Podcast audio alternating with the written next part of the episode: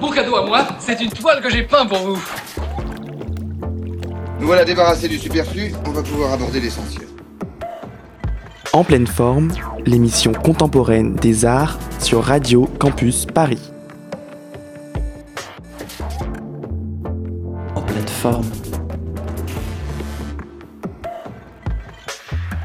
Si c'est là que je me rends compte que malheureusement, je vous ai beaucoup moins bien réussi que le porc. C'est aujourd'hui la toute première d'En pleine forme, la nouvelle émission dominicale de Radio Campus Paris dédiée à l'art contemporain. Un dimanche par mois, nous vous parlerons des expositions, des actualités des galeries et des musées en tout genre, mais aussi des réalités juridiques et matérielles de la vie d'artiste, des affres qu'ils rencontrent lors de leur processus créatif et encore bien d'autres choses.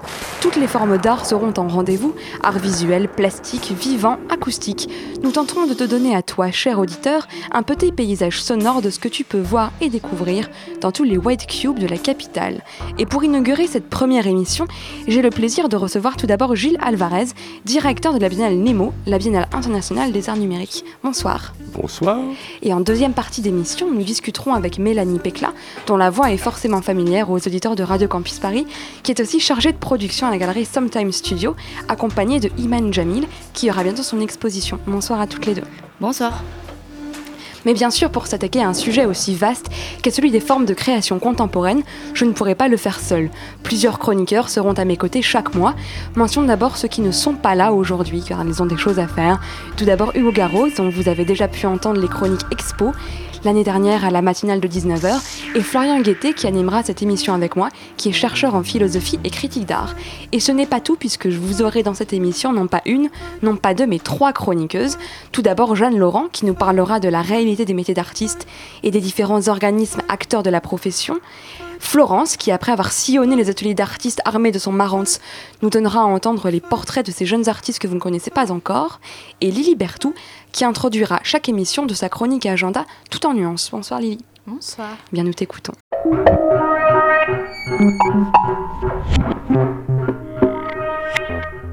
Donc c'est donc à moi qu'incombe la tâche de commencer et d'inaugurer cette nouvelle émission, et cette tâche prendra la forme d'une liste d'envies non exhaustive, un inventaire d'idées de sorties éloignées ou plus proches, représentant tous les goûts, ou presque, et cherchant à peine le compromis.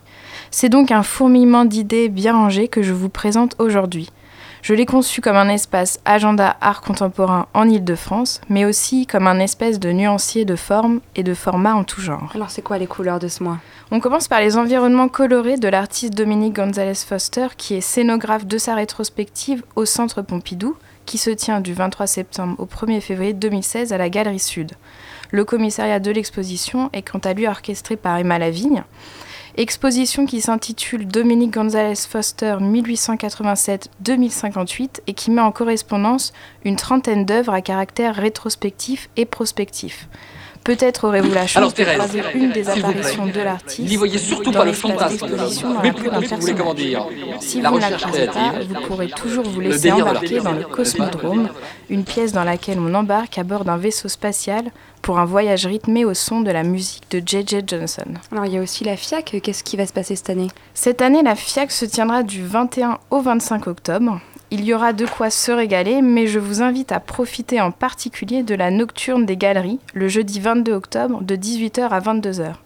Ainsi, découvrez l'exposition Les Nouveaux Chercheurs d'Or d'Émilie Brout et Maxime Marion à la galerie 22,48 m2 dans le 20e arrondissement.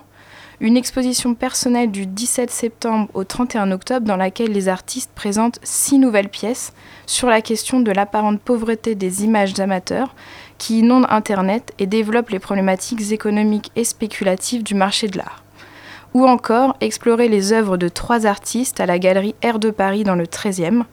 En effet, Jeff Jays, Ingrid Luch et Aaron Fleet Jamison y exposent leurs pièces. Jusqu'au 24 octobre. Si la foule vous effraie, je vous invite aussi à découvrir tout au long de l'année les expositions virtuelles de la Maison européenne de la photographie. On accède à ces expositions via le site de la MEP. Ici, les, espaces sont vides de tout spectateur. Les photographies se laissent regarder par vous et vous seul. En ce moment, laissez-vous porter par les photographies d'architecture de Dioniso González ou par les énigmatiques images de Megrechu. Il est important de rappeler que ces expositions ne sont conçues et n'existent que dans cet espace virtuel. Le ressenti, lui, est réel. Alors est-ce qu'on peut dire que l'exposition virtuelle, c'est un peu le futur des expositions? Difficile de répondre à cette question. En revanche, on pourra continuer et même pousser la réflexion à l'occasion d'une conférence qui aura lieu au Cube, le centre de création numérique à Issy-les-Moulineaux, le mardi 3 novembre à 19h30 en entrée libre il sera question des futurs de l'art, une conversation avec l'artiste Yann Min à propos des problématiques liées au futur. Est-ce que les artistes s'intéressent au futur? Se sentent-ils concernés par les notions d'anticipation et d'innovation? Leur intérêt pour ces notions dépend-il de la présence des technologies numériques dans leurs œuvres? À ne pas manquer donc. Autre réflexion, autre lieu, au CREDAC, le Centre d'art contemporain d'Ivry, où commence un cycle de conférences sur une idée du son dans l'art contemporain. La première conférence intitulée Les voix de l'écoute aura lieu mardi 13 octobre à 19h à la médiathèque d'Ivry, en entrée libre, et sera consacrée à l'écoute et aux manières dont certains artistes la déconditionnent en vue de proposer un ensemble d'expériences perceptives. Est-ce qu'il y a encore d'autres expériences intenses comme ça qu'on pourra vivre au mois d'octobre? Alors je terminerai ce cours nuancier d'exposition et de rencontres par un événement à ne pas manquer, Muséomix, ou la rencontre des makers avec le musée la communauté des bricoleurs et autres hackers se retrouve le temps d'un week-end pour remixer le musée. Cet événement se tiendra du 6 au 9 novembre dans plusieurs musées à travers le monde et à Paris ce sera à la Cité des sciences et de l'industrie. Le but est de faire se croiser les disciplines et les gens. Ainsi, bricoleurs, designers ou amateurs d'art viennent renverser les dispositifs d'accrochage et de médiation des œuvres d'art contemporains entre autres. Quelles seront les nouvelles formes émergentes de ces propositions et de ces prototypes? Toutes les infos sur le site de museomix.org. Sur ce sujet, il faudra aussi guetter le compte-rendu de la journée d'études sur la pratique du hacking qui s'est tenue le jeudi 1er octobre à l'ESAB, l'école européenne supérieure d'art de Bretagne.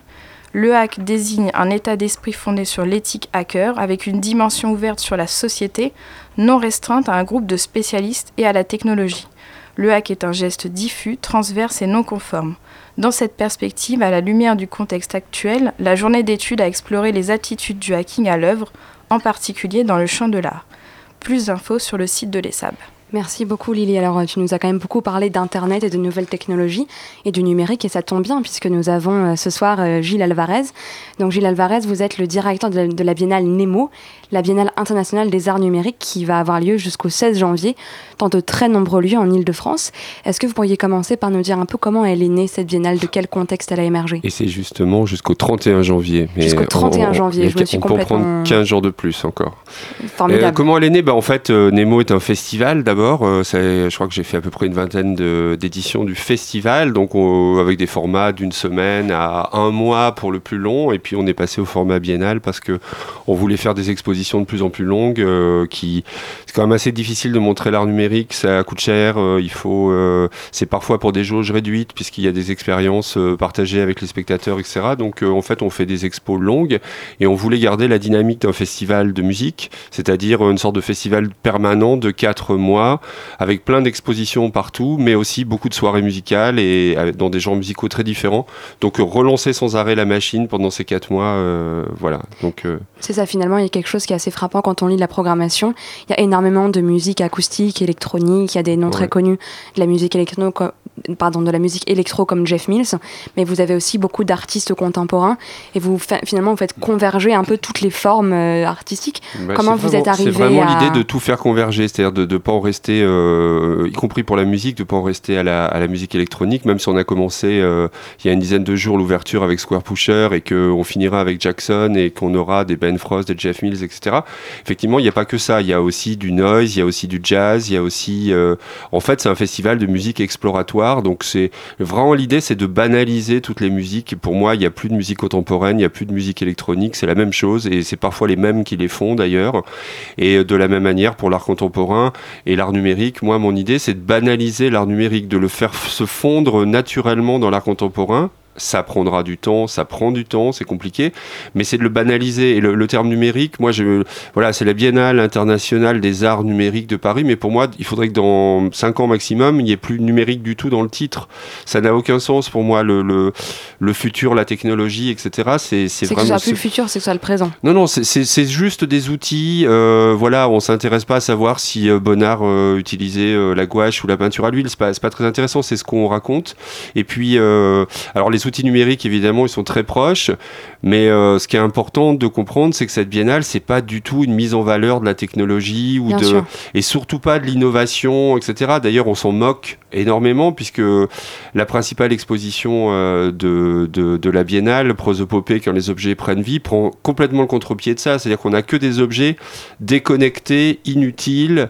Euh, contre-performant, hostile. Enfin, c'est absolument pas la fiction qu'on nous raconte euh, de tous ces objets qui vont nous aider à mieux vivre, à mieux penser, à mieux choisir, à avoir de meilleurs goûts musicaux, etc. Là, on va voir que des, que des objets vraiment déconnectés qui, sont, qui ont retrouvé leur indépendance, qui des, voilà, des appartements qui deviennent fous, euh, des éviers qui crachent du feu, des, des robots complètement contre-performants qui servent à rien, des arbres qui essayent de quitter l'exposition, qui font tout pour s'échapper de l'exposition. Enfin voilà, c'est aussi pour euh, voilà, c'est de l'art contemporain. C'est pas, pas le concours Lépine. C'est pas un truc. Euh, voilà. Vous avez justement envie de dépasser cette question du médium, que la, ah, l'art numérique ne se résume pas du tout à cette question du ah médium. non, mais absolument et vous évoquez cette, cette, cette, grande exposition sur la prosopopée. Donc c'est un peu le grand thème de l'année. Il y a une exposition au 104 voilà, qui porte le même titre. Ça, Donc la prosopopée, on peut rappeler à nos auditeurs que c'est au départ bah, une figure de style. Oui, c'est une figure euh, littéraire où euh, un être, soit un concept s'incarne et devient un personnage, soit un mort revit, soit un, être inanimé, un caillou, euh, voilà, euh, prend vie. Et moi, ça, m'est venu en fait en voyant une fois un, rocher qui, semblait être un rocher plutôt de type land art, et en s'approchant, on s'apercevait qu'il était dans une matière assez bizarre et qu'en fait, qu'il respirait quoi. Et on est parti de là pour l'idée de cette espèce de fiction. Euh, d'espèces de dérèglements comme ça, comme si on faisait une exposition où tout cloche, comme si on était dans un, bouquin de Philippe Cadic ou quelque chose comme ça, où d'un seul coup on s'aperçoit que tout devient dystopique, tout devient... Euh, voilà, donc c'est un peu No Future justement, l'innovation euh, version de, de dystopie, ce qui est très étonnant, puisque généralement quand on pense aux nouvelles technologies, on parle beaucoup plus d'utopie, de des manières dont les nouvelles technologies vont améliorer notre futur. Et justement, vous avez envie de montrer que c'est absolument pas ça. Ah non, non, c'est absolument pas ça. Moi, c'est très important. Oui, oui, et puis, euh, et puis objectivement, euh, moi, je, euh, voilà, moi j'aime, j'aime Euripide, j'aime les disques vinyles, j'aime pas, suis même pas sur Facebook, ni sur Twitter, ni sur quoi que ce soit, ça ne m'intéresse absolument pas. Je pense que ce qu'il faut, c'est montrer de l'art, que ça soit de l'art plastique ou de la musique, et tout ce qui cherche réellement, tout ce qui, tout ce qui innove, mais du point de vue de l'art et pas du point de vue de la communication, ni de la, la manière de mettre, voilà, artificiellement les gens au réseau et, de le de faire ce que la révolution industrielle a fait au 19e euh, avec cette, idée que ça allait aider l'homme, en fait, ça l'a esclavagisé encore plus. Et la révolution numérique, évidemment, fait exactement la même chose euh, avec Google et, tous ces, tous ces gens-là. Quoi. Donc, euh. Donc vous n'avez pas du tout envie que vos spectateurs soient des esclaves, bien au contraire, et qu'ils soient des spectateurs actifs. Euh. Actifs, oui, oui, mais qu'ils soient pas, c'est pas non plus une, des expos où on fait joujou forcément. Non, parce que non, non, parce qu'il y a aussi cette tendance, mais qu'ils soient, actifs en tant qu'être intellectuel. Oui, il y, y, a un côté qui a rincardisé un peu l'art numérique, c'est le côté on appuie sur un bouton, ça déclenche quelque chose à l'écran. Moi, moi, je pense que justement, avec les, les installs qui sont, sont quatre, euh, on n'a pas trop même intérêt à s'approcher des installations. Il y en a qui sont même. Sont un peu euh, euh, hostiles. Ils sont, hostiles, oui, carrément hostiles. En tout cas, elles, sont toutes, elles ont toutes leur forme de poésie, mais il y en a qui sont objectivement dangereuses. Donc, D'accord. Bah c'est super, mais non, en plus de cette exposition au 104, vous avez mis en place des partenariats avec beaucoup d'institutions très différentes. Il y a le campus Saclay, qui est un campus universitaire euh, dédié aux sciences dures. Il y a aussi l'IRCAM, l'Institut de recherche et de coordination acoustique et musique. Il y a le Béton Salon, qui est un centre de création contemporaine et de recherche. Comment est-ce que vous avez coordonné toutes ces choses-là? Qu'est-ce qui vous a donné envie d'aller voir des choses aussi différentes? Ouais, C'est vrai que j'avais envie que ça soit des... D'abord, on a, on a quand même une mission de service public, puisqu'on est une émanation de la région, donc on est un établissement public donc il faut faire du service public, bon déjà, puis c'est, puis c'est pas un gros mot de faire du service public, malheureusement il en manque un peu. Et, euh, et, donc euh, l'idée c'était d'avoir à la fois des lieux qui soient très différents, hein. vraiment entre la gaieté lyrique, la philharmonie, le Trianon, euh, et puis des tout petits artistes road space, et puis des théâtres de ville, et puis la galerie binôme, voilà des choses très différentes. Des, des, choses très différentes, et puis, et puis aussi des... Enfin, à la fois des lieux de musique actuels, mais par exemple, quand votre, votre ami tout à l'heure nous, nous parlait des différents événements qui, sont autour de la FIAC, par exemple, c'est vrai que c'est très intéressant pour nous d'avoir variation. Par exemple, ce off de la, de la FNAC, qui, est, qui avant était show off, et qui maintenant s'appelle variation qui est intéressant aussi pour euh, toi, jeune auditeur, c'est que euh, bah, c'est vraiment, en plus c'est dans le marais, c'est à l'espace des Blancs Manteaux, donc très facile d'accès, c'est gratuit. Euh, et, on a vraiment une très belle expo d'art numérique, d'art numérique euh, vendable en plus, des œuvres qui sont accessibles. Alors bon, euh, moi je les achète pas, mais ça reste accessible. C'est pas la FIAC justement. Et puis surtout, c'est voilà, c'est une belle expo à voir, gratuite. Et, et ça, je crois que c'est du 19 au 25, c'est-à-dire la semaine de la de, de, de la FIAC. Donc d'avoir un salon marchand aussi, mais marchand au bon sens du terme, quoi. voilà. qui soit pas mercantile, quoi. Qui soit. Qui soit pas mercantile, qui soit juste euh, donner l'impression aux gens que l'art numérique, c'est pas un truc qui est forcément qui va pas forcément tomber en panne au bout de deux jours et qu'il va falloir euh, restaurer et faire rappeler l'artiste tous les matins pour que ça marche, sont des choses qu'on peut avoir chez soi comme on aurait euh, des photos, des peintures. Très bien, on va écouter une petite musique.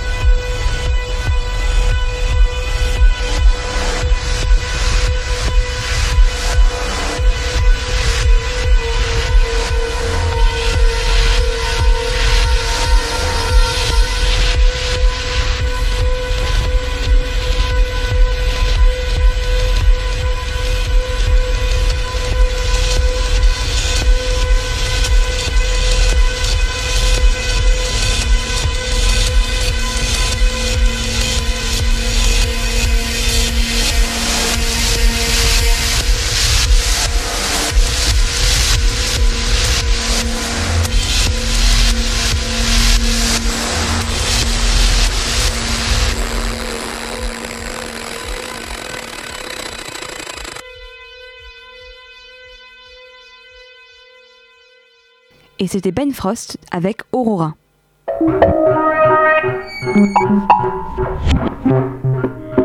Alors, ce qui caractérise cette biennale, c'est un peu de regrouper différentes formes de création. Vous dites euh, dans le communiqué de presse que vous avez envie de privilégier l'hybridation, les déplacements et les requalifications. Comment est-ce que vous avez fait ça? Bah, Déjà, il y, a ce que je vous ai dit sur le fait que je voulais montrer l'inutilité du numérique ce qui est déjà un, déjà un beau challenge. une grosse requalification. Euh, non, et après, vraiment, il y, a cette histoire de crossover permanent entre les musiques. Je pense que c'est important. Euh, on a fait euh, dans les, dans les, au tout début de la biennale ce, ce, gros week-end qui s'est appelé Turbulence numérique avec l'intercontemporain. Et ça, je pense que c'est vraiment c'est quand même assez chouette de voir des musiciens, euh, voilà, des virtuoses euh, de musique savante euh, qui se retrouvent. On a l'impression qu'on transforme l'ensemble intercontemporain en un festival de rock et ils sont ravis de jouer avec des Jeff Mills, avec des, des gens comme ça. Et, et je crois que c'est aussi, moi, j'ai besoin de, de, de, mélanger les publics. Quoi. Je pense que ça n'a plus aucun sens d'avoir des, des publics aussi séparés. Et je sais très bien, et je le fais sciemment. C'est-à-dire que ceux qui veulent voir Jeff 1000 vont devoir se taper, enfin, se sont tapés euh, Stockhausen. Et C'est plutôt et- bien, ça force à et- découvrir. Et vice-versa aussi. et inversement, donc. euh, Ce qui est et pas puis évident. finalement, à la fin, je pense que personne n'est choqué, tout le monde y trouve son compte. Enfin, c'est- c'est aussi simple que ça, parce que encore une fois, euh, les, les- les barrières, euh, il y, il y en a, il y en a, il faut les détruire, quoi. Elles sont faites. Donc pour justement, être- en, en diversifiant un peu la Ouais, programmation, il faut être en sorte que les gens fassent forcément des découvertes Forcément des découvertes. se en- confrontent à, ouais, à l'altérité, quoi. Oui, et puis dans la, le, le fait que les lieux soient très différents les uns des autres, que ça s'étale trop longtemps, sur très longtemps, donc les gens ont le temps de digérer un peu des formes qu'ils connaissent pas. Puis aussi, il y a quand même, euh, c'est un peu euh, lié à l'histoire de ce festival, c'est qu'il y a quand même beaucoup de choses gratuites, y compris des concerts relativement importants. Par exemple, le concert de Ben Frost euh, à la Mac de Créteil, euh, il, est, il est en entrée libre, ce qui est, ce qui est pas anodin. Oui, en effet. Et pour les étudiants, je pense que c'est pas anodin aussi de, de, de dépouiller le catalogue aussi pour voir ce qui est euh, les, les très très très not- notamment les expositions et les et les concerts qui sont gratuits. Et alors justement, le challenge peut-être encore plus important que celui de, de- de requalifier le numérique en montrant son utilité, c'est arriver à faire sortir les Parisiens de banlieue. Est-ce que vous y arrivez? Est-ce que vous, quand il y a des événements en banlieue, comme vous parlez d'Aubervilliers, de Créteil, est-ce que quand même vous arrivez à faire sortir les Parisiens ou est-ce que c'est vraiment pas, Oui pas oui, possible on, on fait sortir les Parisiens. Faut pas se leurrer, les Parisiens sortent sur la proche couronne. Euh, évidemment, ils vont à Colombes, ils vont à Gentilly, ils vont euh, voilà, ils vont à Saint-Denis, ils vont ils vont pas nécessairement au fin fond de l'Essonne ou de et, et pour cela, on essaye de créer des, des événements sur place quoi. Euh, donc euh, voilà, il y, a- il y a aussi des choses assez loin. Euh, mais euh, de toute façon 40 lieux euh, mais c'est très même dans Paris il y a, y a vraiment voilà entre la Philharmonie et la galerie la galerie Binôme que vous citiez Oui. tout à l'heure on a il y a juste l'espace de ranger une contrebasse dans quasiment dans la galerie Binôme et puis l'autre voilà donc voilà, mais je pense que ça fait le Nemo est a habitué un peu les gens à ça. Au départ, je rappelle que c'était même un festival de cinéma expérimental, Ouais. donc euh, on a voilà, mais au début, mais c'est en fait c'est surtout un truc qui est en, perpétu- en perpétuelle évolution. On a été les premiers à avoir fait une, une rétrospective de clips, des clips de Michel Gondry il y a au moins 15 ans, et on s'était fait traiter quasiment de fasciste parce que c'était, on s'était vendu vraiment au système et, et non, le cinéma c'est pas ça. Et bon, Michel Gondry qui a fait les clips des Chemical Brothers, par exemple. voilà, euh, et c'est ça, et qui maintenant est un, un- objectivement un grand cinéaste, quoi. Et, Bien sûr. et- et- donc, euh, et qui est donc est venu voir euh, il y a une semaine euh, Square Pusher, voilà. Donc tout se recoupe en fait. C'est pas les choses sont pas si séparées que ça. Et bah, c'est plutôt une bonne chose. bah oui, oui, bah, Alors on parlait à l'instant de la galerie Binôme, on pourra notamment y voir une exposition du photographe Thibaut Brunet. Et il y aura aussi plein d'autres plasticiens comme Félicie Destiendorf qui a été présente à Nuit Blanche, qui présente plusieurs autres expositions. Il y aura voilà, beaucoup d'autres artistes comme ça. Finalement, comment est-ce que vous avez trouvé les différents plasticiens qui sont présentés, sans, sans compter l'exposition du 104 Qu'est-ce qui les recoupe finalement Si c'est pas le numérique, qu'est-ce qui vous a intéressé chez eux? Non mais dé- déjà nous on a on a euh, dans notre travail à l'année on a un fonds de production. C'est-à-dire qu'on finance des projets. Donc déjà on est on a une espèce de proximité avec les artistes puisque malheureusement on peut pas aider tous les gens qui nous sollicitent mais euh, on est euh, on est vraiment dans la production des projets avec des artistes. Donc déjà on a un pool d'artistes important comme ça. Après il y a quand même euh, forcément beaucoup de complicité avec d'autres manifestations, notamment d'autres festivals français euh, dans toute la France d'ailleurs, euh, à Nantes, à Aix, à enfin on peut citer Scopiton à Nantes, Oui, bien sûr. voilà maintenant à, Rennes ou Seconde Nature à Aix. Il y a un, réseau de 16 festivals de musique électronique européens auxquels on appartient, avec par exemple CTM de Berlin, le- c'est le fameux club transmédial de Berlin qui est un de nos partenaires. Donc tout ça, ça circule aussi. On a aussi, on est aussi soutenu par l'Europe pour faire circuler des artistes entre ces 16 festivals. Bon, voilà. Et puis euh, voilà. Puis après, moi, quand j'ai eu trouvé ma thématique là, euh, donc euh, prosopopée, bah, j'ai un peu couru l'Europe et le monde pour aller chercher des pièces aussi, celles qui me manquaient. Et puis euh, puis voilà, ça, me- ça me donnait un espèce de creuset comme ça dans Super. lequel je disais tiens, ça c'est une prosopopée euh, et j'y vais quoi. Et alors, justement, une des grandes thématiques dont on parle en ce moment, dont on on a beaucoup parlé à Nuit Blanche euh, il y a quelques semaines, c'est l'arrivée de la COP 21 à Paris, qui aura Mhm. donc lieu euh, fin novembre, début décembre. C'était le thème de la Nuit Blanche, l'environnement, le bien vivre ensemble, etc. Et c'est euh, aussi une thématique qu'on a pu voir au Béton Salon.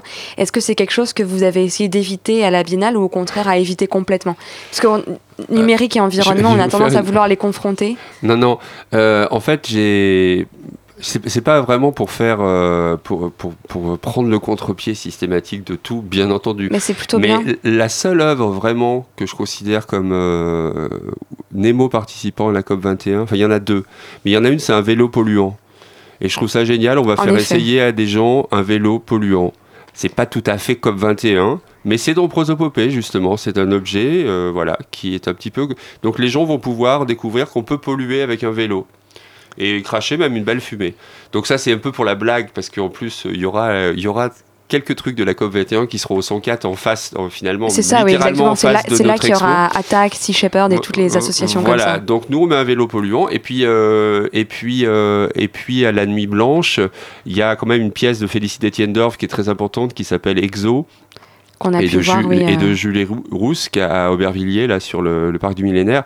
Et là en fait il s'agit d'envoyer des de recréer la carte du ciel en envoyant des, des lasers qui repointent tous les objets célestes qu'on ne voit plus à cause de la pollution euh, visuelle déjà à cause des lumières de la ville et euh, de la pollution tout court.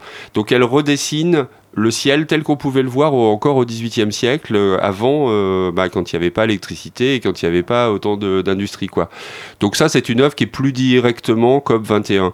Après, moi, j'ai plutôt voilà l'histoire du vélo polluant. C'est Je plutôt pense pas que- mal de, de rajouter un élément du humoristique et de blague Oui, oui, oui, oui, dans toutes ces puis, problématiques qui finalement sont quand même aussi, aussi assez prenantes, qui ont tendance presque à étouffer toutes les problématiques de l'art contemporain où il faut parler de développement durable, de mondialisation, de... Oui, de- oui, oui. Non, mais c'est pas une biennale d'art contemporain qui va sauver le monde et qui va sauver Non, la planète. Euh, elle peut, elle juste appuyer là où ça fait mal. Moi, je trouve très rigolo de mettre des arbres qui ont envie de s'échapper de l'exposition. Ça, c'est ce que je vous ai raconté tout à l'heure. Et il y en a encore une autre, finalement, maintenant que vous m'interrogez euh, là-dessus. Euh, J'ai une pièce euh, d'un artiste qui s'appelle Charbel Boutros, qui est le combat d'un frigo et d'un radiateur. Et qui, qui sera d'ailleurs à côté du vélo polluant et en face de la COP21. C'est-à-dire qu'on a vraiment un, un radiateur qui chauffe à fond et un frigo qui, qui est ouvert et qui refroidit au fond. Et ils sont tous en train de. Et en fait, c'est un combat juste absurde entre deux appareils ménagers qui sont en train de se livrer. Et c'est plutôt le radiateur qui gagne en général parce que euh, ça finit par fondre, le, faire fondre ce qu'il y a dans le. Voilà, mais moi j'ai voulu, je l'ai pris plutôt de ce côté-là, quoi. Je, plutôt de- encore une fois du côté dystopique que du Bah, côté. plutôt pas euh, mal. le futur c'est demain, quoi. Alors il y a une chose qui ne correspond pas tout à fait à la dystopie dans toute la biennale, c'est que vous avez quand même beaucoup aussi de colloques, de journées d'études et vous donnez la parole à des intellectuels comme Edgar Morin, qui lui est justement un sociologue qui s'intéresse beaucoup à cette question de pas de l'utopie directement, mais de, de, de l'évolution de la société et des meilleurs futurs possibles pour la société française. Oui, Quelle place vous allez laisser justement à cette parole euh, des sociologues, des philosophes? Bah, en, en l'occurrence, plutôt sous forme d'événements associés, parce que euh, je pense que dans, dans Nemo manquait la dimension avant, euh, la dimension justement euh, sociétale, euh, la dimension de réflexion, la dimension intellectuelle, tout simplement parce qu'un festival, voilà, c'est des expositions et des concerts, et on est quand même une équipe assez modeste pour l'organiser. Donc on- c'est pour ça qu'on a, on a entré, comme on a quatre mois d'événements, on a entré beaucoup de, voilà, vous parliez de, de, de- du campus aussi de, de, de Saclay. il va y avoir aussi un, un gros, enfin deux journées de colloques euh, assez importants sur toutes les histoires de cartographie, de, enfin voilà, de, ça, un colloque qui s'appelle la fin des cartes. Euh, bon, on a laissé un peu à- aux autres le soin de faire ça et justement la biennale est le réceptacle de tout ça et ça permet de, donner un coup de booster public important sur des choses qui sont relativement pointues et qu'on pourrait pas euh, directement faire. Euh, voilà, y compris d'ailleurs avec l'IRCAM et avec Holly Herndon, euh, avec lequel on fait euh, un, colloque euh, important sur la, réinvention du concept de tournée musicale. Par exemple, là, on n'est plus du tout dans des histoires environnementales, mais réinventer le concept de tournée. Aujourd'hui, plus personne n'achète de disques, euh, les gens vont à des concerts, mais euh, euh, les artistes continuent à connaître les aéroports, euh, la salle, l'hôtel, l'hôtel, l'aéroport, et sans aucun contact avec la population, sans aucun contact avec les autres artistes. Donc, on essaye de voilà, euh, il y aura vraiment euh, des, chercheurs de, Berkeley euh, qui viendront expliquer tout un travail sur l'ancrage des artistes sur le territoire quand ils sont en tournée. Enfin voilà. D'accord. Genre de choses qu'on fait euh, en parallèle quoi, de, de, de, la biennale. Et donc il y a vraiment une volonté persistante de démonter tous les clichés attachés à ce qu'on appelle le numérique et les nouvelles technologies, les, la fameuse génération Y. Ça, ça n'existe pas. On essaye un peu de, de balayer ces idées à la noix. Je suis la génération Z. Je suis passé directement à la génération Z. Eh ben, on va tous essayer d'être de la génération même Oméga si c'est possible. Ok, super. Alors la biennale a encore euh, de longues semaines devant elle.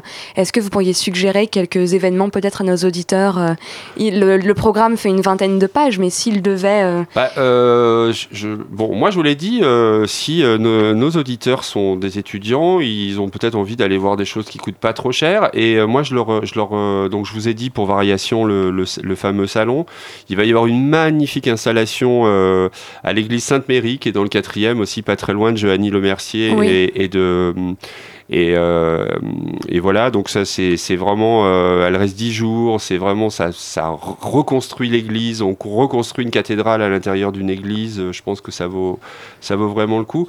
Bon, l'exposition, euh, je, je, je, conseille d'aller la voir le jour de son ouverture, au 104, 104 c'est le 5 décembre, puisque c'est d'abord c'est le seul jour où elle sera gratuite. Et en plus, elle sera agrémentée de pas mal de concerts, euh, notamment une perfo assez bluffante qui est de, de, de, Lorenzo Seni.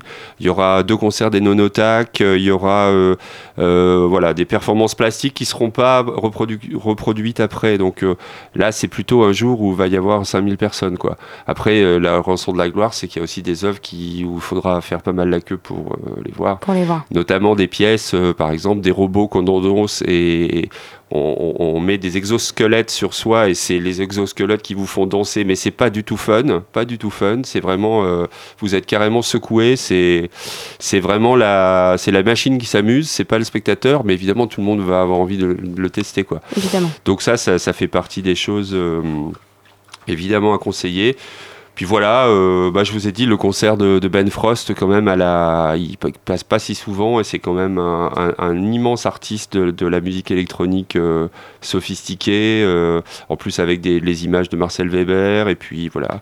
Et aussi, allez, pour finir, un, autre truc qui a à voir avec la planète et, même au-delà, puisque c'est euh, une œuvre extraterrestre, en fait, littéralement, c'est-à-dire une météorite qui a été euh, que l'artiste la, la, a acheté une météorite, l'a découpée, donc c'est une météorite férique, donc avec un bon, avec plein de stries à l'intérieur. Il y a des lasers qui lisent la, le, voilà, comme on lirait un vinyle, un diamant lirait un vinyle, et ça influe sur la, musique d'une compositrice de l'IRCAM.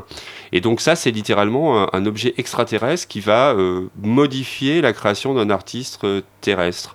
Ça, ça sera dans l'expo et ça sera aussi en live. Donc en live et en entrée libre le 25 janvier euh, au, CNSM, donc le Conservatoire National Supérieur. Là, il y aura la vraie météorite et la, une, sa reproduction gigantesque. D'accord. Et puis on verra, voilà, l'outre-espace euh, rentrera. Eh bien, merci beaucoup, Julien bah, Alvarez. Je vous rappelle que la Biennale Nemo va donc durer jusqu'au 31 janvier 2016.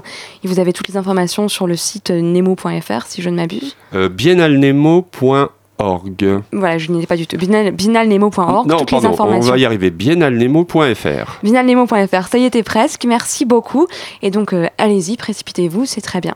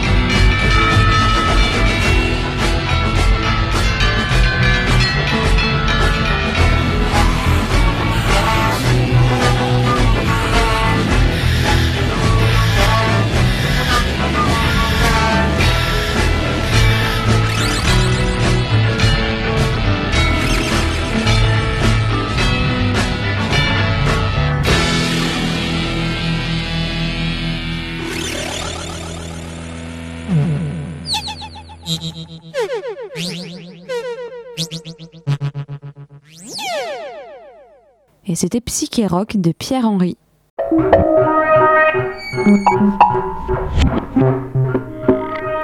Pour cette deuxième partie d'émission, j'ai le plaisir d'accueillir Mélanie Pécla, qui en plus d'être l'ancienne présidente de Radio Campus est membre de plusieurs émissions, et qui travaille aussi dans une galerie qui est située à rue Saint-Claude qui s'appelle Sometime Studio. C'est bien ça Tout à fait, c'est exactement ça. Et donc à partir du 14 octobre, on va pouvoir y voir l'exposition d'Iman Jamil où s'harmonise le pain, la frayeur et moi-même. Et elle est avec nous ce soir. Bonsoir. Bonsoir. Donc euh, une première petite question, euh, tout simplement, comment est-ce que cette, expo cette, exposition a pu voir le jour? D'où est parti le, point de départ, si je peux dire? Eh bien, Iman a répondu à un appel à projet qu'on a lancé en mai, euh, et puis on a reçu environ 160 projets. Il fallait en sélectionner 10 pour toute l'année, donc j'en ai fait sélectionner 30, et puis le directeur de la galerie Sometime Studio, Ramon Chomata, en a sélectionné 10, et puis voilà, il s'avère que dans les 10, il y avait Iman qui fait de magnifiques photographies. Je pas, peut-être que Iman, tu veux continuer à raconter cette histoire Oui. Comment est-ce que tu as entendu parler de, ce, de, ce, de cet appel à projet, par exemple?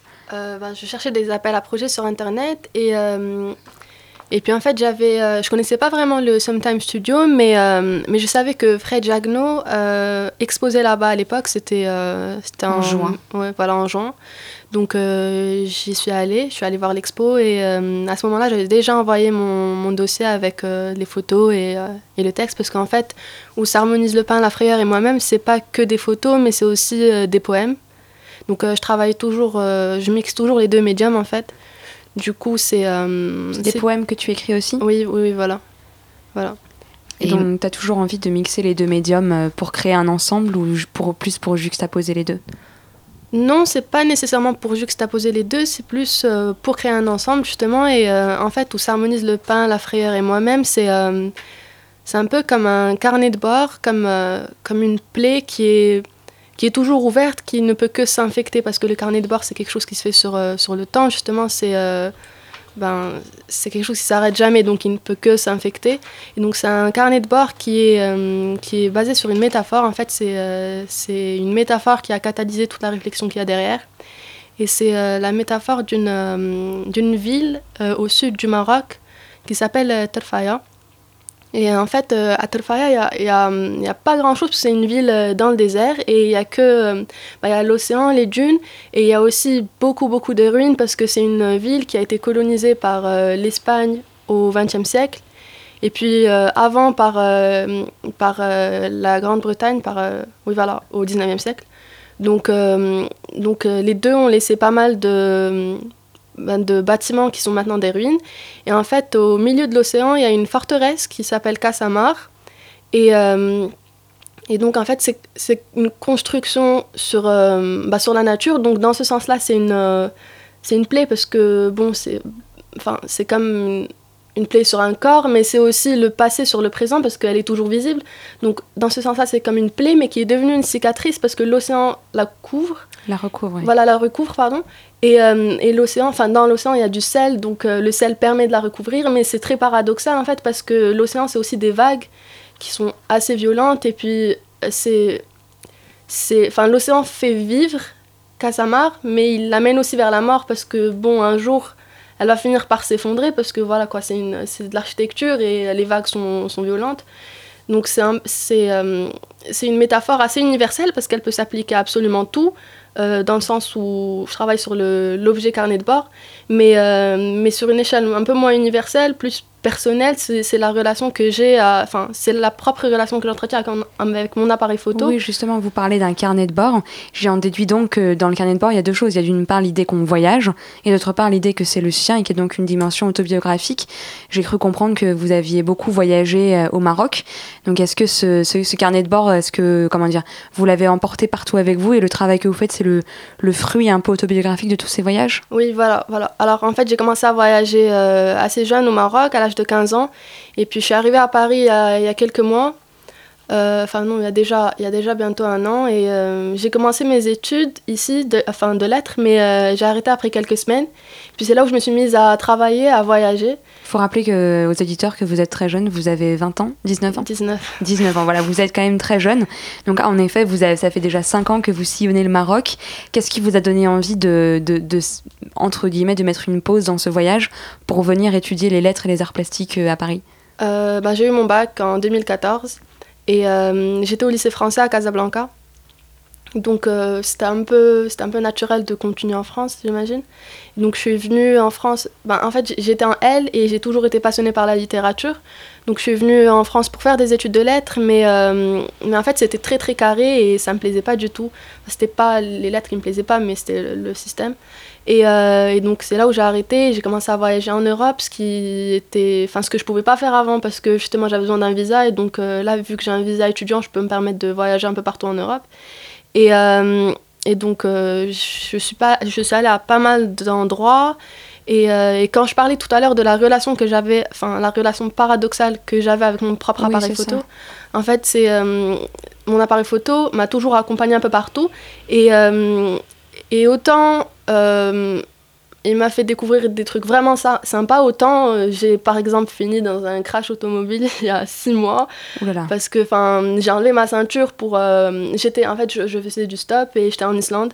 Et euh, j'ai enlevé ma ceinture pour faire des photos. Voilà, et à ce moment-là, la conductrice a perdu le contrôle de la voiture, ce qui fait que bon, voilà, ça s'est très mal fini ça c'est plutôt ça, ça va quand même euh, oui. le coup. oui, enfin j'ai dû porter un corset pendant 4 mois qui était vraiment horrible. une, artiste très impliquée, une artiste de l'extrême finalement.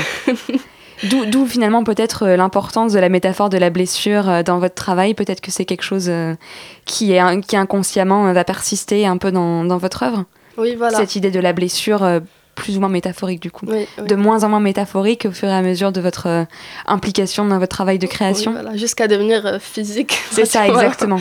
Alors il y a quand même quelque chose de très présent dans vos, dans vos photos puisque vous voyagez beaucoup. C'est cette question du territoire. Est-ce que vous avez, vous photographiez beaucoup le territoire plus que les, plus que les êtres vivants? Est-ce que vous avez envie de faire un, un portrait de lieu ou est-ce que au contraire les lieux que vous photographiez sont comme vous le dites des métaphores pour des problématiques plus globales, notamment des questions d'histoire et de colonisation euh, Alors, en fait, justement, quand j'ai euh, quand j'ai commencé à voyager au Maroc euh, à 15 ans, je me suis rendu compte que je personnifiais tout le temps les lieux. Enfin, c'est pas tellement une question de territoire, mais c'est plus une question d'espace parce que bon, le territoire en tant que lieu, enfin culturel ou politique ou quoi que ce soit ne m'intéresse pas du tout. C'est plus une question d'espace, c'est plus des signes de proximité que je rencontre. Enfin, c'est des coups de cœur que j'ai envie de documenter, mais pas par leur appartenance culturelle ou quoi que ce soit, mais plus euh, juste documenté esthétiquement parlant. Donc c'est ce qui me parle euh, en, photo. Donc c'est pas du tout... Euh, enfin je pense pas que ce soit une question de territoire, mais plus une, question d'espace. Et donc ça a commencé avec la personnification.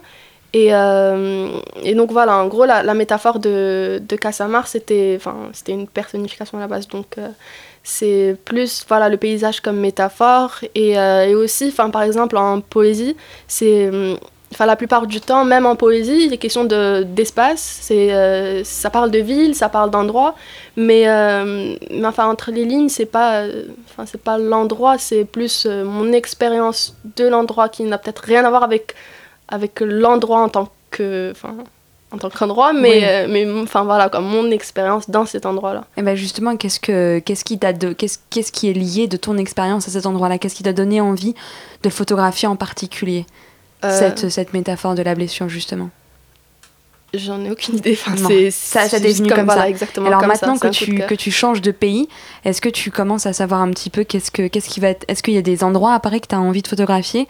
Ou est-ce que tu, justement, tu as plus une volonté de voyager un peu partout en Europe Ou est-ce que tu es attiré par Paris aussi en tant qu'endroit pour le photographier euh, bah, J'ai pas beaucoup photographié Paris. Après. Euh, après, en fait, je me suis rendu compte que à Paris, je photographie plus l'intérieur que, que l'extérieur. Enfin, c'est j'ai des, enfin, j'ai des, des, expériences, des histoires liées à Paris qui ne sont pas forcément, enfin, qui, qui n'ont rien à voir avec la ville, mais, euh, mais enfin.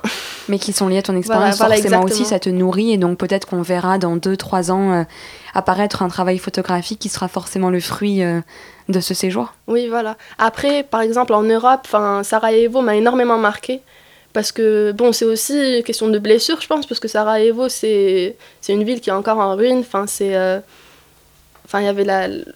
Il y, avait la guerre il y a à peine 20 ans, donc euh, donc c'est une ville qui est encore marquée par, euh, par les blessures. Donc je me suis rendu compte que c'est une ville qui m'a énormément marquée et c'est en fait la, la communauté dans laquelle j'ai atterri à Sarajevo est, en mouvement. Enfin, c'est des gens qui font énormément de choses et qui, bah, qui habite dans une ville qui a vraiment l'air d'être inscrite dans le passé, qui, qui n'a pas l'air de, de, bouger. Donc euh, c'est un paradoxe qui m'a marqué aussi. Donc voilà, Sarajevo, pendant mon année en Europe, m'a, voilà m'a marqué. Alors Mélanie, comment est-ce qu'on comment est-ce qu'on construit une exposition justement qui est faite euh, de photographies mais aussi de poèmes? Comment est-ce qu'on la construit? Et est-ce qu'on a envie de, de construire une, une linéarité ou au contraire de d'imposer aux spectateurs euh, quelque chose de différent? Alors l'idée de, de Sometimes Studio, c'est que nous, on ne construit rien. C'est les artistes qui construisent, on leur laisse euh, carte blanche. D'accord. Donc en fait, on leur offre la vitrine, on leur ouvre la vitrine et une partie un peu de, de la galerie, puisque c'est un peu nos bureaux aussi en même temps. Venez voir, c'est un peu particulier. Et donc du coup, l'idée, c'est que euh, nous, on, on, leur impose rien. On peut réfléchir ensemble, évidemment. Est-ce qu'on va plutôt utiliser des clous, des machins? Est-ce qu'on va quel côté de la vitrine on va mettre telle ou telle photo? On peut réfléchir ensemble, mais on laisse à l'artiste le choix de la manière dont il veut montrer son œuvre, la manière dont il veut construire son exposition. Euh, je disais à Iman enfin, qu'elle pouvait mettre ses poèmes là où elle le souhaitait. Il n'y a pas de voilà. Y a, Donc l'artiste est son propre curateur. Exactement, c'est un peu l'idée. Vous en aviez marre des directeurs de galeries curateurs euh, qui imposent à l'artiste quelque chose qui ne lui correspond pas Bah c'est pas l'idée de Sometime Studio. C'est vrai que Sometime Studio c'est un peu construit sur. Euh, enfin, ça s'appelle Sometime Studio d'abord parce que c'est quelque chose qu'on fait parfois. Donc l'idée c'est que peuvent proposer des, des choses, des gens qui font des choses parfois. Alors, en l'occurrence, Iman, elle fait pas des choses parfois puisqu'elle photographie souvent, mais euh, l'idée c'est que voilà, on met aussi en avant des, jeunes, des jeunes artistes. Par exemple, euh, l'exposition qui aura lieu après de Gail Olson, c'est une ancienne architecte, elle est encore un peu architecte, qui euh, pour la première fois a décidé de faire un virage dans sa carrière et de se lancer dans quelque chose de plus artistique. Donc elle va nous proposer une œuvre qui sort complètement de son métier d'architecte et qui en finalement revient un peu à son métier d'architecte. Donc l'idée c'est de mettre en avant voilà, des gens qui n'ont pas forcément l'habitude et qui ne sont pas forcément des artistes toujours mais aussi des artistes parfois. Et donc ça, c'est important pour, euh, pour nous. Donc oui, il n'y a pas de, curateur à proprement parler euh, à, Sometime Studio. D'ailleurs, c'est une toute petite galerie euh, et, c'est un peu, on, bricole, quoi. On bricole. Et puis Ramon Chomata, ça lui, ça lui plaît bien, en fait, de laisser cette liberté aux artistes. Lui-même étant un artiste, je pense qu'il n'aime pas du tout qu'on lui impose des choses, qu'il est très content de ne pas avoir à, un imposer à d'autres. Et donc toi, justement, dans cette exposition, et comment est-ce que tu as rendu le, possible le passage de la photographie à la lecture dans ce petit lieu, comme tu dis, il y a beaucoup de bricoles, mais est-ce qu'on est amené à lire justement tes poèmes? Euh, oui, bah en fait, ça a été assez dur de, penser à ça parce que justement, j'ai toujours voulu travailler sur un objet qui lit, enfin, un objet qui soit une sorte de champ magnétique qui lit ben déjà deux médiums, euh, la photo et l'écriture, mais aussi euh, la photo numérique et argentique et les plans très chargés, d'autres plans très, enfin, des plans de rarification. Donc ça a été assez dur de d'imaginer euh, l'expo. Mais je pense que ça va être très, très, très simple. Ça va être déjà quatre photos euh, en vitrine, en, en format, en format pas très petit. Et puis à l'intérieur, ça va être plus pour le texte. Avec, euh, enfin avec quand même, je vais essayer de d'avoir un petit album avec parce que bon je pourrais pas forcément je pourrais pas exposer toutes les photos ça va être une sélection avec bah voilà un album où il y a toutes les photos de la série. D'accord. Une vue plus globale du projet. Et quels vont être un peu tes. Pardon, Mélanie. Non, juste, on l'a pas encore monté l'expo, donc on, est encore en, gestation réfléchie. Mais il commence... faut se précipiter au. au, au, eh ben, le vernissage, ce sera le 15, donc on a tout à fait le temps. Euh, on a encore quelques jours pour, euh, dans quelques préparer, jours, voilà. pour préparer l'exposition. Comment ça, on fait, on pré... comme ça, on prépare une exposition trois jours avant son ouverture. Et eh bien exactement, avec euh, Alma Sarmiento qui était juste avant, on, a, on a tout changé 14 fois jusqu'à une heure avant le vernissage, avec des scotch qui ne tenaient pas au mur, enfin plein de choses assez c'est ce qui fait la joie de, des expositions. Alors juste pour finir, euh, qu'est-ce qui va, c'est quoi tes projets pour les, les mois qui viennent, un peu tes envies, tes, tes envies euh, ben déjà, il faut que j'aille à l'université. C'est en effet déjà un beau projet. avoir ses diplômes, c'est aussi pas mal. Exactement. Et euh, puis là, j'essaie d'écrire un scénario pour court métrage sur Casablanca. D'accord. C'est la ville où j'ai grandi. Et euh, donc voilà. Donc un peu tous les médiums. Donc merci beaucoup Iman Jamil et, et Mélanie Pekla. Décidément. Ménali, c'est bien, moi j'aime bien. Ménali, donc je rappelle que cette exposition aura lieu jusqu'au 14 novembre à la, au Sometime Studio, qui est donc 26 rue Saint-Claude, dans le 3e arrondissement. Et tout de suite, euh, nous recevons donc Jeanne Laurent. Jeanne Laurent, tu vas nous faire une chronique tous les mois sur, euh, sur un peu les réalités juridiques, physiques, concrètes du métier d'artiste. Et je crois qu'aujourd'hui, tu aimerais nous parler de la loi création.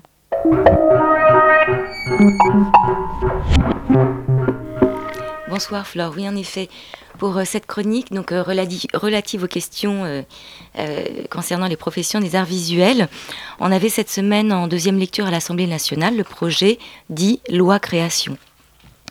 Alors, elle était discutée donc en deuxième lecture et arbitrage de ces amendements à l'Assemblée nationale, avant d'être ensuite examinée au Sénat. Et la dite loi création, qu'est-ce que c'est? C'est un projet de loi relatif à la liberté de la création, à l'architecture et au patrimoine, lequel s'intéresse aux artistes, aux créatifs et à la culture. Donc, en six points, comme l'indique Jean-Baptiste Roche dans un article web euh, à Télérama, le 28 septembre, il s'agit des six points suivants l'architecture et patrimoine, le cinéma, la musique en ligne, le spectacle vivant, Internet et la radio. Si elle préconise un accès à l'art et à une vie culturelle partagée et ouverte à tous, et que l'on comprend le souci de préservation autant que d'évolution qu'elle propose, et aussi parce que cependant il y a des questions qui n'ont pas été résolues, ni même indexées à la liste des amendements proposés à cette discussion sur la loi création, on peut relever ici la disparition du focus sur le livre et les arts visuels. Ce qui nous concerne euh, ici. Exactement. Donc c'est bien des arts visuels dont nous allons continuer à parler. L'intention de ce projet de loi de Madame Fleur Pellerin euh, notre ministre de la Culture et de la Communication, serait le développement et la fusion de deux projets de loi initiés par Madame Aurélie Fillet-Petit. Une loi sur le patrimoine et une loi sur la création artistique qui était orientée vers les artistes-auteurs laquelle s'intéressait alors notamment aux questions que posent désormais les usages concernant la diffusion des œuvres à l'ère du numérique, y compris la notion de domaine public. Donc euh, ainsi, son initiatrice, Aurélie Filippetti, dans un entretien au journal Libération avec Sofiane Fanen et Relais Solis du 22 janvier 14, 2014, au moment où se déroule une révolution technologique avec le numérique, qui transforme la manière d'accéder aux œuvres et de les diffuser, il faut protéger les artistes et élargir les publics. Pour la première fois, la liberté de création sera inscrite dans un texte législatif. La place des artistes sera reconnue et renforcée. Alors, à l'époque, l'objectif était aussi, selon Filippetti, et je cite, de défendre ceux qui ont le moins les moyens de faire valoir leurs droits, les plus faibles, et donc la diversité culturelle. Mais si celle-ci échoue, la loi prévoira des dispositions législatives, notamment le principe d'une gestion collective des droits dans ce secteur. Euh, toujours selon Filippetti, la culture représente encore plus de 3% de la valeur ajoutée française, mais ce chiffre a reculé depuis 10 ans, car il y a une part de cette valeur qui est captée par les industriels du numérique. Mais il y a des choses qui dépendent de lois de finances et non de la loi création. Donc ces questions incluent aussi les relations avec les géants d'Internet. Euh, on peut penser à Google ou Amazon, les moteurs de recherche, les réseaux sociaux. Et pour revenir à la loi création proprement dite, donc la loi création architecture et patrimoine, pour la plupart des organisations d'artistes plasticiens, les enjeux de cette loi auraient été de poser des règles par l'État afin de renforcer la protection des créateurs, tel que l'annonçait Filippetti. Or, cette semaine, la question du libre accès à la culture a pourtant esquivé la défense des artistes visuels et de leurs droits d'auteur au sein des enjeux du numérique et du déploiement d'images sur la toile. Ceci est bien sûr un cheval de bataille pour les sociétés d'auteurs, notamment la CEF, c'est-à-dire la Société des auteurs des arts visuels et de l'image fixe, et des organisations professionnelles des artistes auteurs plasticiens. Si on reconnaît que l'art d'aujourd'hui est le patrimoine de demain, pourquoi les artistes auteurs ne sont-ils pas suffisamment entendus ou associés au débat? En effet, sur les 11 amendements, les 11 amendements envoyés par l'USOPAV, qui est l'Union des syndicats et organisations professionnelles des arts visuels, ces 11 amendements envoyés aux députés de la Commission des affaires culturelles et de l'éducation, trois seulement ont été examinés à la lecture de la dite loi création. Alors, selon Julie Desmith, coordinatrice de la FRAP, qui est la Fédération des réseaux et associations d'artistes plasticiens, il ne s'agit plus désormais d'une loi d'orientation avec la loi création proposée par Mme Pellerin. Donc, Malgré les efforts de concertation initiés par le nombre de personnes de ce secteur de l'art qui militent et font des propositions en faveur de la reconnaissance et de la défense de leurs droits et intérêts matériels et moraux, tant collectifs qu'individuels des personnes mentionnées dans leurs statuts respectifs, ainsi que le défend l'USOPAV, et l'USOPAV est l'Union des syndicats et organisations professionnelles des arts visuels. En considérant mieux les artistes qui sont créateurs de la source même de l'art, Et si cette source venait à tarir du fait de décisions parlementaires omettant de les protéger, si les demandes des artistes devaient ainsi être ignorées, voire réprimées, cela ne ferait qu'accroître l'effet vampirique de la consommation de l'art aux dépens de ses créateurs et de ses acteurs. Et avec une dernière citation pour la route, celle-ci de Michel, Michel Serres, pardon, dans un court entretien sur France Inter ces derniers jours, Nous sommes les paysans du paysage de la culture. Merci à tous pour cette première de l'émission en pleine forme. Je rappelle que nous sommes là tous les mois, donc rendez-vous dans, un mois pour la deuxième émission d'En pleine forme. Merci à tous et très bonne soirée.